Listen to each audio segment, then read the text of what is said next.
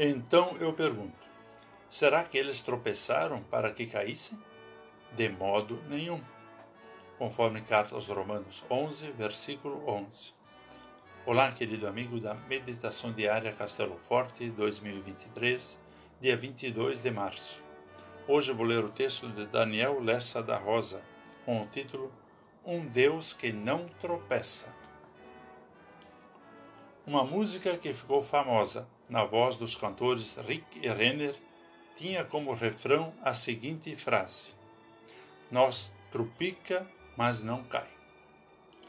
Nessa meditação poderia ser resumida com palavras parecidas: Nós trupica, mas não cai, porque Deus é fiel às suas promessas.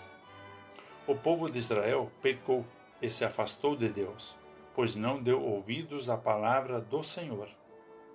Diante de tamanha incredulidade, o apóstolo Paulo diz que eles tropeçaram, mas não a ponto de se perderem eternamente.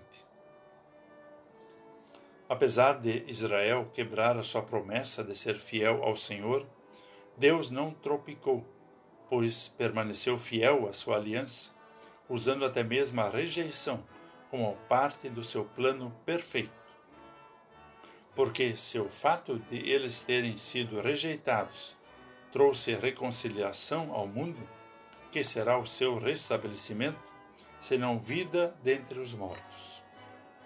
Muitas vezes nos assemelhamos ao povo de Israel porque tropicamos, não dando ouvidos ao Evangelho, mas procuramos palavras que nos agradem e não nos confrontem mas Deus vai mostrar os nossos erros, assim como fez com o povo de Israel. O Pai amoroso aponta para nossos pecados para nos perdoar. Ele não quer suprir apenas as nossas necessidades imediatas, mas estabelecer conosco uma aliança eterna. Somos reconciliados com Deus por causa de Cristo, e mesmo em meio aos tropeços da vida, temos a oportunidade de estar em pé, porque é Ele quem preserva com vida a nossa alma e não permite que resvalem os nossos pés. Vamos falar com Deus.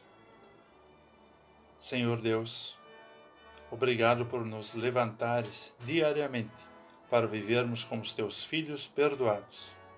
Fortalece a nossa fé para que, em meio aos tropeços da vida, não nos desviemos do teu caminho. Por Jesus. Amém. Aqui foi Vigan Decker Júnior com a mensagem de hoje.